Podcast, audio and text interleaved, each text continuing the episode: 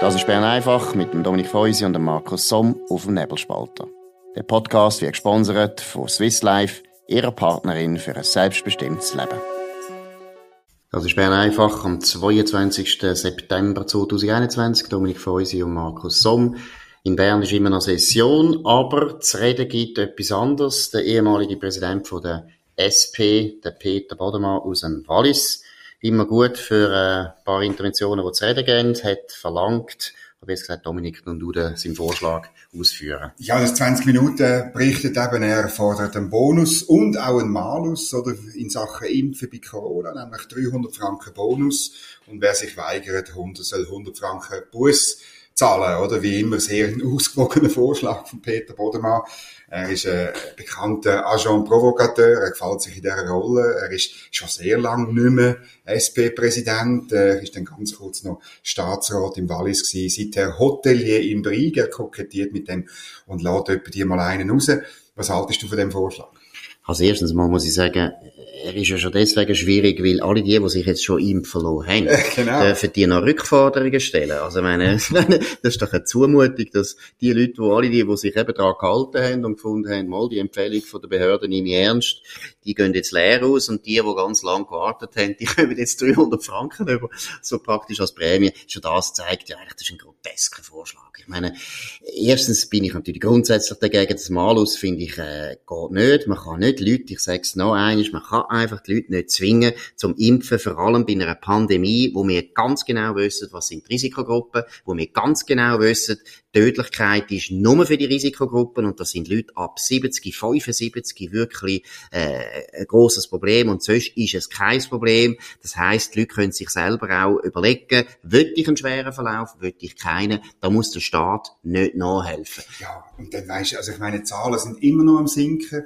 Also jetzt, ich finde, jetzt, jetzt müssen wir dann langsam irgendwie ein bisschen wieder auf den Boden von der Tatsachen kommen. Die Zahlen sind am Sinken. Die sogenannte vierte Welle ist gar nicht eine riesige Welle gewesen. Sie ist, ist, sie ist kleiner gewesen als die dritte. Sie ist nicht einmal halb so groß wie die zweite. Es ist eigentlich Kosovo-Welle, oder? Man könnte sie jetzt mal so nennen. Es ist eigentlich genau. Kosovo-Welle, wo unsere Behörden selber hervorgerufen haben, die genau. sich nicht getraut haben, unseren lieben Mitbürgern aus dem Kosovo zu sagen, du, schaut mal, wenn ihr dann zurückgehen, kommt wieder testen zurück. Oder Und zwar in der Schweiz. In der genau. Schweiz, nicht mit einem Testzertifikat. Nicht mit der gefälschten, nicht der gefälschten aus Pristina. Genau. genau. Nein, und wirklich, die, müssen wirklich zurückkommen. Die Pandemie ist, ist vielleicht noch eine Epidemie, wir müssen runterfahren, wir müssen jetzt ruhig werden, wir müssen uns überlegen, wie wir es gut organisieren, wir müssen anfangen Schlüsse ziehen aus dieser Sache, aber nicht so durchgetreute Vorstöße machen. Und es zeigt natürlich auch, ich meine, Peter Bodemann, finde ich, ist ein interessanter Mann und immer auch ein interessanter Sozialdemokrat gewesen. Aber ja, ja, er ist natürlich ein extremer Etatist. Also es ist natürlich schon, es ist so der französische äh, Staatsgedanke, den er total aufgesogen hat, der würde uns gerne alles vorschreiben. Ich habe, glaube beim Bodemann fast noch nie richtig liberale Regungen gespürt. Er hätte das früher ein bisschen besser können kaschieren, weil der Elmar Ledergerber für ein paar liberale Ideen gesagt hat in der SP. Aber der muss sagen, in den 90 Genau, aber zuerst also, ist der Peter Bodemann wirklich ein Technokrat und ein Etatist. Und, äh, aber ich finde gut, dass da diskutiert wird, weil es auch zeigt, was für absurde Ideen langsam kommen. Ja, und eben Verfügbarkeit vom Körper, oder? Das ist, äh, wir werden noch bei einem anderen, äh, bei einem anderen Thema auf das, auf das zurückkommen, oder? Ähm, ähm, aber wirklich, über den Körper verfügen soll der Staat mittlerweile. Er soll bestrafen, wenn man, wenn man nicht das macht, was er für gut erachtet für unseren Körper. Ich glaube nicht, dass das ähm, wirklich auch, auch, auch sogar Leute, die Massnahmen gut finden, sind da sicher andere Meinung.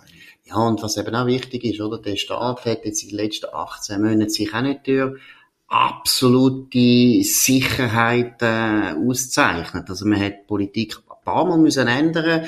Man hat gemeint, Masken bringen nichts. Dann hat man plötzlich gefunden, Masken bringen etwas. Dann hat man den Impfstoff viel spät bestellt. Hat dort das Geschäft auch verpasst, wo man hätte können. Also der Staat, die Behörden haben sich giert und ich will das gar nicht kritisieren. Das gibt's ab und zu. Fehler machen alle, die arbeiten. Man hat vielleicht ein bisschen viel Fehler gemacht aus meiner Sicht, aber ist ja gleich.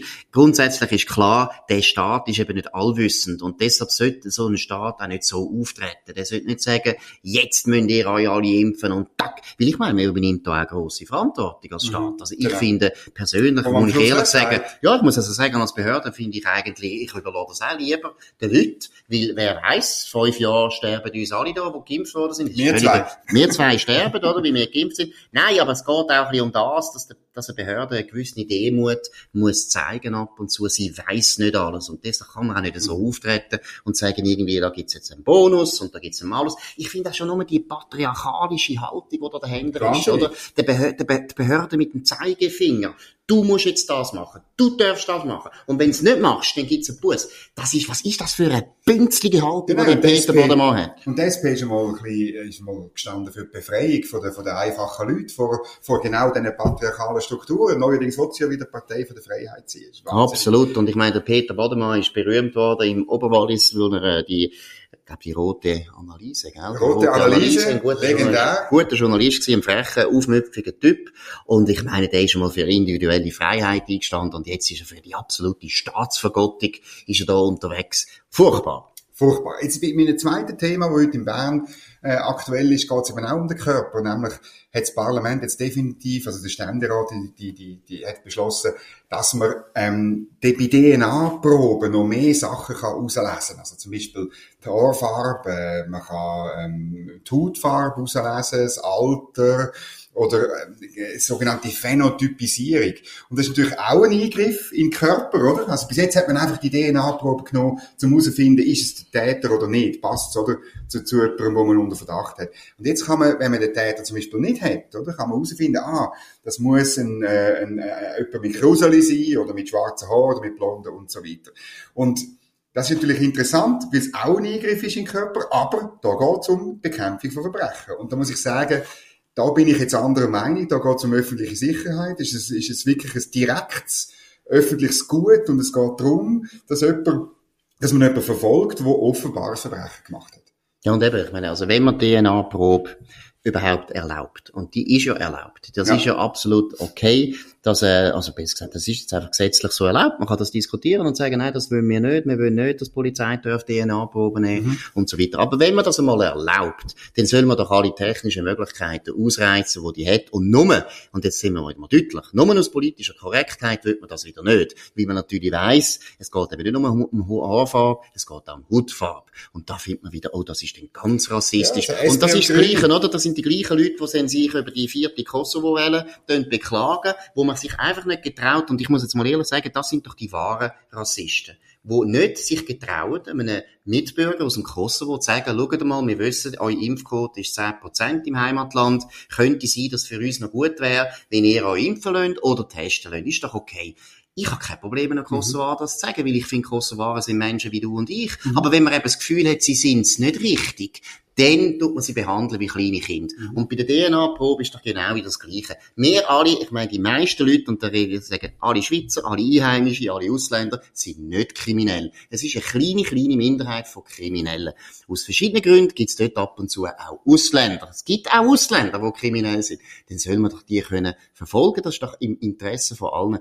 Es ist meiner Meinung nach wieder völlig inkonsequent von den Leuten, die das jetzt hier bekämpfen und gleichzeitig finden, alle dürfen impfen. Und wo in der gleichen Partei sind wie der Peter Boden. Genau. Muss man jetzt nochmal erwähnen. Genau. Und dann ist das dritte Thema, wir haben es heute ein bisschen mit Staat und Körper. Das dritte Thema ist nämlich genau wieder eins, aber in einem anderen, völlig anderen Zusammenhang.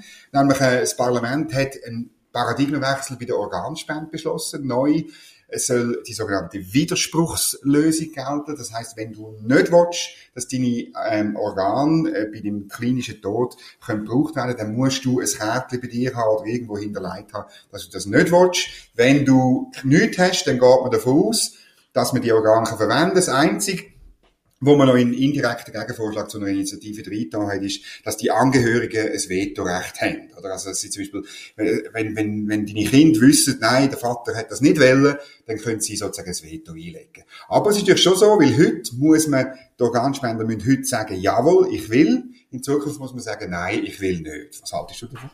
Ja, das ist absolut, äh, meiner Meinung nach, ich kann, gar nicht, kann mich gar nicht beruhigen. Ich finde das Sinn. Also das finde ich jetzt richtig schlimm. Das finde ich auch ethisch absolut nicht vertretbar. Das geht nicht, dass der Staat praktisch unseren Körper als Ersatzteillager erklärt und du, musst, und du musst dich wehren, wenn du nicht willst, dass dein, dass dein Körper nachher ausgenommen wird. Und ich meine, es gibt auch, das ist in der Bundesverfassung, du hast Anspruch auf ein schickliches Begräbnis, also es gibt die Totenruhe, das ist etwas sehr, sehr Wichtiges und dazu gehört doch auch die Unversehrtheit von deinem Körper, auch wenn du gestorben bist. Und wenn der Staat da will eingreifen muss er wahnsinnig gute Gründe haben. Und da hat er meiner Meinung nach nicht genug gute Gründe. Es ist wieder genau gleich wie beim Impfen. Man geht langsam immer davon aus, der Zweck heiligt alle Mittel. Mhm. Also wenn's okay ist, das Ziel, und ich meine, ich bin ja auch dafür, dass die Leute sich impfen. Ich bin ja für eine höhere Impfquote. Und für mehr Organ. Ich bin auch für ein Organ. Ich bewundere jeden, der Organ zur Verfügung stellt. Ich finde das sehr gut. Ich würde das auch machen, sage ich jetzt da. Ich würde es auch machen. Das ist nicht der Punkt, aber das muss freiwillig sein. Ein guter Zweck heiligt nicht alle Mittel. Und wir sind in einer ganz, ganz gefährlichen, schiefen Bahn, weil wir jedes Mal, wenn wir irgendwie eben so ein, ein Problem haben und finden, ja, eben, wir haben ein bisschen zu wenig Organ, ja gut, dann tun wir jetzt das einfach praktisch obligatorisch erklären. Das ist doch genau der Witz von unserem Grundrecht, dass die Grundrechte immer heben, auch wenn es uns nicht passt. Ja, und dass der Staat uns muss überzeugen. Also genau. man muss uns überzeugen, dass Impfen gut ist dass äh, Organspende gut ist und nicht einfach äh, das Spiel umkehren, die Spielregeln ändern und sagen, grundsätzlich ist das alles verfügbar und, und wenn du nicht mitmachst, wirst du entweder büßt oder wir holen es dann einfach, wenn du klinisch tot bist. Genau. Das, ist, das ist doch wirklich das Problem. Muss wirklich, die Debatte ist eben interessant gewesen, die ist wahnsinnig utilitaristisch gewesen. Also es ist einfach, man hat nur darüber diskutiert, ah, wir haben zu wenig Organ, zu wenig Spenderorgan, wir haben Leute in dem Land, das ist richtig, wo weil es, äh, die Warteliste zu lang ist, auch sterben. Das ist schlimm, das ist tragisch. Mhm, mhm. und wie können wir das ändern? Wir müssen es einfach möglichst rasch ändern. Genau. Und das können wir mit dem Paradigma wechseln. Jetzt hat doch der Bund während der ganzen Pandemie Millionen ausgegeben für Präventionskampagnen ja. beim Impfen. Ich bin gar nicht dagegen, dass man auch da eine gute Kampagne macht und eben den Leuten zeigt, schaut mal, das ist wirklich ein tragisches Problem. Wir haben Leute, die sterben, weil wir zu wenig Organe haben. Es wäre gut, ihr würdet Organe spenden. So beim Blutspenden. Ich meine, das Blutspenden ist auch nicht obligatorisch. Und das ist ganz etwas Wichtiges, dass man, dass man, äh, wie soll ich sagen, das ist doch der Kern von einem liberalen Staat, dass der liberale Staat eigentlich nur mit ganz schlechtem Gewissen und nur im Notfall in Grundrecht eingreift und dann natürlich auch nochmal demokratisch legitimiert. Also ich meine, ich hoffe, dass da äh, unbedingt, da muss ein Referendum kommen, es muss unbedingt eine Volksabstimmung geben über das hochemotionale Thema. Ich finde es unglaublich furchtbar technokratisch, wie das abgehandelt worden ist. Ich finde da auch, die Leute sind sich im Parlament nicht so ganz bewusst, glaube ich, was das für eine Tragweite hat, wenn man das so bestimmt da können wir dann auch über die Euthanasie reden und so weiter. Es ist einfach meiner Meinung nach eine unglaubliche Grenzüberschreitung. Wenn man einfach sagt, das Recht auf körperliche Unversehrtheit von Fall zu Fall. Mhm. Ich habe vor 20 Jahren, das kann ich jetzt erzählen, für einen Nationalrat, den ich damals geschafft habe, dem allerersten Transplantationsgesetz, habe ich einen Anreiz Antrag gestellt. Also dann hat man, ich habe den Artikel nicht mehr gehört, ziemlich weit vorne im Transplantationsgesetz, wo man sagt, weißt du, wie, dass man die Organe verteilt, oder? Also zuerst muss, muss natürlich überhaupt medizinisch möglich sein und so weiter. Und dort hätte ich einen, einen, einen Absatz drin da, dass wenn jemand Spender ist, dass er dann, wenn alle anderen Kriterien erfüllt sind, oder, also wenn das Organ passt und so weiter und Kranke passt und so, dass er dann in der Warteliste zuerst berücksichtigt wird. Das habe ich damals geschrieben. Ich bin heute nicht mehr ganz sicher. Aber wenn schon, dann macht man so einen Anreiz und nicht ein völlige Umkehr, Nein, dass alles verfügbar ist. Weil dann ist auch freiwillig, freiwillig Ja, es ist so halb freiwillig dann. Es ist ein bisschen Nudging, ich gebe es zu. Nein, ich will das nicht machen. Ich finde, das ist einfach etwas Ernstes. Also erstens geht es um den Tod, das ist heikel, das ist auch ein Tabu. Zweitens, es geht um unsere Körper. Nein, da wäre ich, da wäre ich sehr, sehr streng. Aber dass jemand einen Vorteil hat, der mitmacht? Nein, da wäre ich sehr, sehr streng. Das ist ja, ich will auch nicht, dass die Leute gehen, Blut spenden, nur weil sie nachher Schocke bekommen. Ich will das einfach nicht, weil ich muss ganz ehrlich sagen, es geht noch viel um etwas weiteres. Das ist ein unglaublich interessantes Buch, das ich jetzt gerade gelesen habe, wo ein bisschen so zeigt, wie die Menschen ticken. Und zum Beispiel Blutspenden ist ein sehr interessanter Indikator. Wenn sehr viele Leute in einem Land Blut spenden, hat das zu tun mit einem grossen Vertrauen, nicht gegenüber dem Staat, sondern unter den Menschen. Also, dass Menschen nachher im Prinzip das Gefühl haben, ja, ich mache etwas für Gemeinschaft und ich mache das freiwillig. Und deshalb ist Blutspende ein wichtiger Indikator von dem. Und in dem Sinn, nein, so einen Anreiz würde ich auf keinen Fall. Gut, das ist es gewesen. Bern einfach. Heute am 23. 22. September 2021. Äh, könnt uns abonnieren auf nebelspalter.ch, Spotify oder Apple Podcasts. Wir danken für eure Aufmerksamkeit und hören uns wieder morgen zur gleichen Zeit auf dem gleichen Kanal. Das war Bern einfach mit dem Dominik Feusi und dem Markus Somm auf dem Nebelspalter. Der Podcast wird gesponsert von Swiss Life, ihrer Partnerin für ein selbstbestimmtes Leben. Den Podcast könnt ihr auf nebelspalter.ch abladen und auf allen gängigen Plattformen wie Spotify oder Apple Podcast und so weiter.